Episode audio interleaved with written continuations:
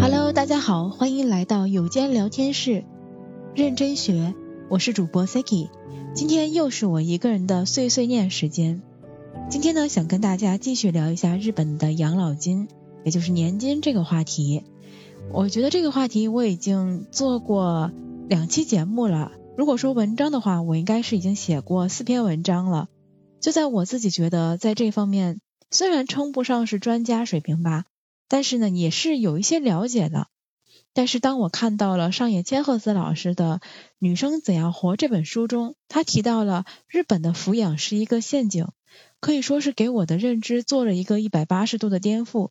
这个书的书名中文叫做《女生怎样活》，日语是女の子はどう生きるか教えて上野先生。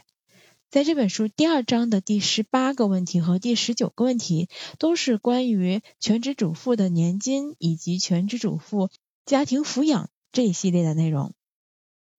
那我在之前的节目中其实是介绍过，日本家庭单位下如果一方的年收低于一百三十万日元的话，是可以列入另一方高收入抚养人的名下的。也就是说，高收入一方可以抚养低收入的一方。这样的话，低收入一方不但可以不缴纳养老保险和健康保险，高收入一方呢还能享有一笔配偶减税福利。这个内容大家可以去看一下我之前发的文章。文章的题目叫做《日本提高了最低时给金额，为什么他们却要想尽办法减少工作时长》。在那篇文章中呢，我也给大家介绍过日本的平均年收。我们把男女都放进来，就是不同年龄层的，以及是否是正式工作等等都包含在内的话，男性的平均年收呢大概是四百万左右，然后女性的平均年收呢是三百万左右。这是一个平均值哈，一个平均值，大家可以参考。一般来说呢，基本上都是女性结婚或者怀孕后选择辞职，然后做全职主妇，也就是这一刻起呢，就是被丈夫开始抚养了。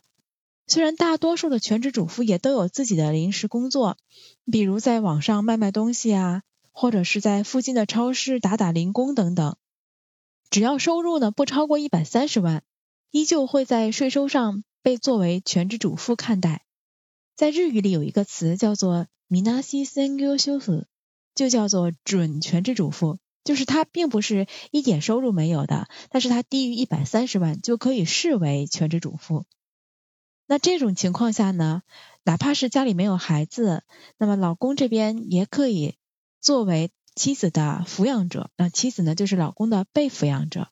那么日本对全职主妇有哪些福利待遇呢？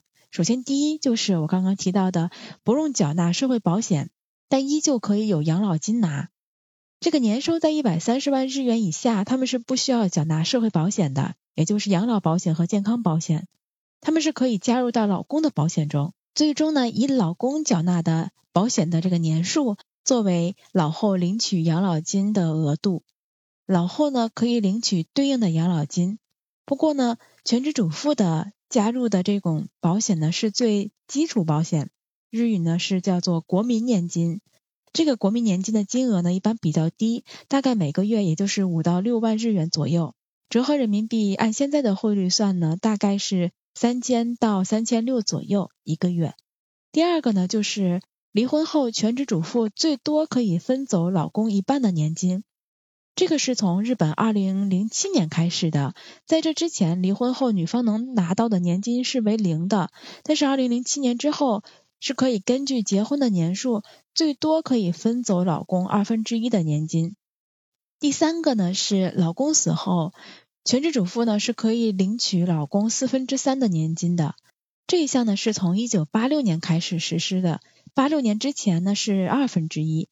八六年之后呢，根据结婚的年限，最高可以领取过世老公的四分之三，也就是百分之七十五的年金。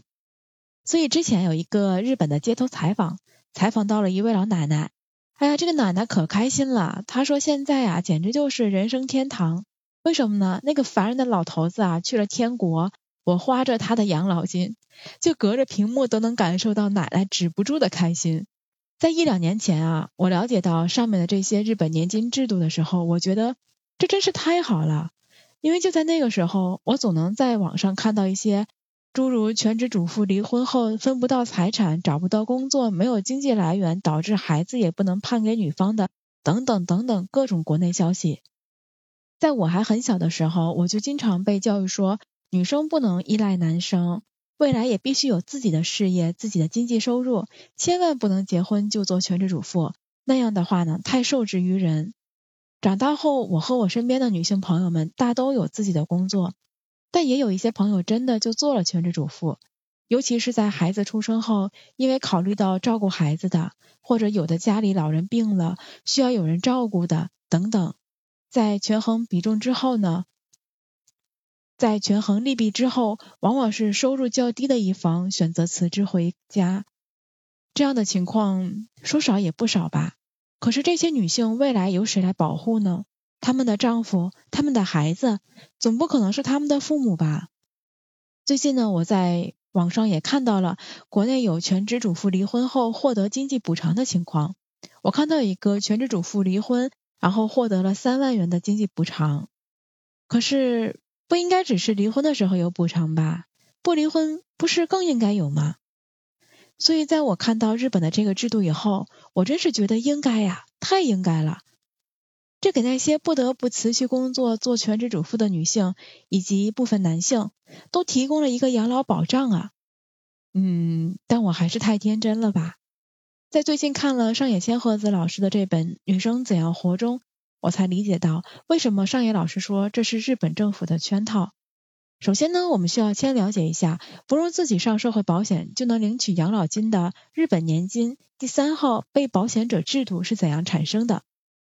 一九八六年，日本迎来了老龄化加速期，日本开始注意到高龄人群在增加，但是社会福利并没有跟上，怎么办呢？于是当时的日本政府呢就盯上了每家的女性。将照顾老人这个工作交给了家庭的女性成员，不就好啦？那时候呢，有一个日语叫做“开沟优美”，借户嫁，嫁是呢嫁人的那个嫁，嫁这个词在日语里面就是称呼媳妇儿这个意思，儿媳妇的意思。那这个“开沟优美”呢，它的意思呢，就是指在家里承担照顾老人工作的呢，是家里的儿媳妇儿。所以日本一直都有一个观点，就是要生女儿。儿子固然重要，但是女儿才是养老的保障。可日本这样一大声嚷嚷，女性们自然就不干了。凭什么活都让我们做了？我们没有办法出去工作，没有工作就没有办法交社保。以后老公但凡有个啥，我们喝西北风去吗？于是呢，日本就想到了一个好办法，那我给你们增加一个第三号被保险者制度，这样只要你的年收低于一个基准。你就可以呢列入另一方的抚养名下，你自己不用交社保啦，你老公也不用多交，你老公的公司呢自然也不用多交，国家给你补贴，你以后呢就领取最低的养老金，起码能保证你不交社保还能领取养老金，这总可以了吧？于是呢，家庭主妇们就可以像本文一开头说的那样，一步步享有了很多的福利政策，但是他们忽略了一点，补给给你的。是最低的养老保险。我们可以给大家说一个目前的一个平均的情况。如果呢是夫妇两个人都工作，然后呢都在交社保，在这种情况下，他们退休了以后能够拿到的年金，丈夫呢大概是十六万日元左右每一个月，妻子呢大概是十万日元。因为女性的平均的年收是低于男性的，这是一个前提，所以给大家计算的是一个平均值。是这样的，那么总计呢，一家是拿到二十六万。但如果是妻子是全职主妇的这种情况，那么男性的他拿到的保险依旧不变，还是每个月十六万。但是全职主妇这边拿到的是基础的保险，也就是五到六万日元，是每个月比工作的女性大概平均值会上少了四万到五万左右。当然了，如果你说那合起来也有二十多万了嘛。我不够花的可以花老公的呀，都是一个屋檐下的一家人嘛。是呀，理论上肯定是这样的。那事实上呢？同时，我们还要看一看这个所谓对全职主妇们的福利待遇，到底是把福利给了哪些人？首先，高收入的老公这边，妻子是不是全职主妇都不影响他的工资。当然，家里有一个收拾家务、照顾孩子起居、抚养孩子生活的老婆，自己能够更多的加班，在工作上呢有更多的升职机会，工资还有上升的空间。原本老公应该缴纳的社保也不会因为有一个抚养的妻子呢就变多，反而是因为有一个需要抚养的妻子以及孩子，会有配偶以及抚养人的减税政策可以享受，所以对于老公来说也是一举两得嘛。其次呢是对于雇佣了老公的雇主来说，自己的男性员工结婚了，那不用担心他会辞职做什么全职主妇，对吧？当然现在也有全职主妇。也不用担心他会生什么产假呀、育儿假呀，更不用担心要为他结婚有了抚养的妻子多交一笔社保，因为老公自己的社保不变，公司缴纳的另一半自然也不变，反而是自己的员工结婚以后有了家庭，可以更专心工作啦。未来他还要买房，还要养孩子，他自己也会愿意更努力嘛。最后呢，我们来看看雇佣了全职主妇打零工的雇主们。他们也开心了。你雇一个正式员工，还要给他们缴纳社会保险，因为员工和公司是折半缴纳的，和这点呢和我们国内是一样的。但是那些全职主妇，他们自己不希望年收超过一百三十万，所以也不用给他们缴纳社保。天呀，这是多么好的好事啊！大家都得到了好处，这不就是天下大同的结果吗？等一下，让我们看看全职主妇的妻子，她得到了什么？照顾老公的起居饮食，让他能够有更好的状态工作；照顾孩子学习，还要照顾两边的老人，还不能增加老公的负担。年收呢不能超过一百三十万，不然到手的金额变少了不说，老公的配偶减税福利也享受不了了。上野千鹤子老师在书中曾说。这个一度被大家称为全职主妇优待政策的制度，仔细想想，最终受贿的是他们的老公、他们老公的雇主以及他们的临时工工作的雇主们。是呀，各位全职太太们，大家开心吗？你可能要说，总要有一个人顾家吧，总会有一个人要牺牲吧。可是为什么那个人就必须是我呢？而且为什么总要有一个人呢？为什么不能是两个人呢？为什么就不能有不牺牲个人的办法呢？主妇们未必开心的同时，还有另一批人看着这些主妇们，他也不开心，那就是其他的纳税人。二零二二年，日本网上有争议，说是开始讨论是否要取消这个第三号被保险者制度了。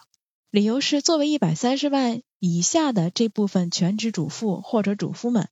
他们有胳膊有腿，完全可以做更高价值以及更长时间的工作来自己缴纳社保。可为什么他们就能以自己年收不到一百三十万来不缴纳，反而要用我们的纳税去补贴他们未来的养老金？同时，还有人指出，一九八六年提出这项制度的日本家庭中，双职工的约有七百二十万户，而全职主妇的家庭是有九百五十二万户的。到一九九七年，这个数字已经变成了九百五十九万户和九百二十一万户，也就是家里人都工作和有全职主妇的家庭基本上是五比五了。再到二零二一年，已经变成了一千二百四十七万户和五百六十六万户了。也就是说，在日本家庭中有一位全职主妇的家庭模式已经被双职工的家庭模式反超了。当然，这里的双职工统计中有一部分是未婚单身人群。日本只要是过了二十岁，不是学生，不需要他人抚养的时候呢，就已经算成了一个单独的世代了。赞同取消这一制度的一部分女性表示，这个制度在一定程度上影响了日本社会女性的发展。一百三十万年收的红线就像一个炸弹，在提醒着这些全职主妇们不要跨过去。他们无法去做更有价值、收入更高的工作，他们的选择里平白无故的被多加了这样的一个限制。当然，作为全职主妇的一些女性也表示，这不是我想选择的。我去工作了，谁来照顾家？日本喊着少子化，让女性生育，但是生出来也要有人养、有人照顾呀。说到底，还是要妈妈们牺牲啊。可是牺牲就一定要是人力吗？我想我们也可以选择牺牲金钱，不是吗？我们可以选择花钱让孩子去托管时间更长的保育院，或者请小时工来家里帮忙等等。我们花钱购买服务，去鼓励更多的人从事这项服务。即便从事这项服务的依旧是女性居多，但是她们原本要在家中以无偿来做的劳动，现在可以变成有偿。如果日本能够提高保育士的工资标准，让保育士多一些。这样，暂时离开职场休产假的妈妈们就不用担心自己的孩子没有保育院可以进，让自己无法回归职场。我想了很多很多，可当我把上面的这些内容说给我身边的男性朋友们听的时候，他们反问了我一个问题：可是那些做全职主妇的人，不也是他们自己的选择吗？嗯，好像也是。但是不管怎么说吧，关于日本的社保制度以及日本家庭税金制度下的配偶抚养控除等等这些内容，我真的已经说了很多了。我想今天会是最后的一期节目。对于现在日本社会的现实，你有怎样的理解和想法？欢迎下方和我们交流。这里是有间聊天室，认真学，我是主播 Siki。如果你想看往期文章，可以在微信公众号搜索。认真学，找到我。如果你想联系我们，也欢迎添加我们的微信和我们进一步连接。我们的微信就在下方的简介区中。那我们下期节目再见，拜拜。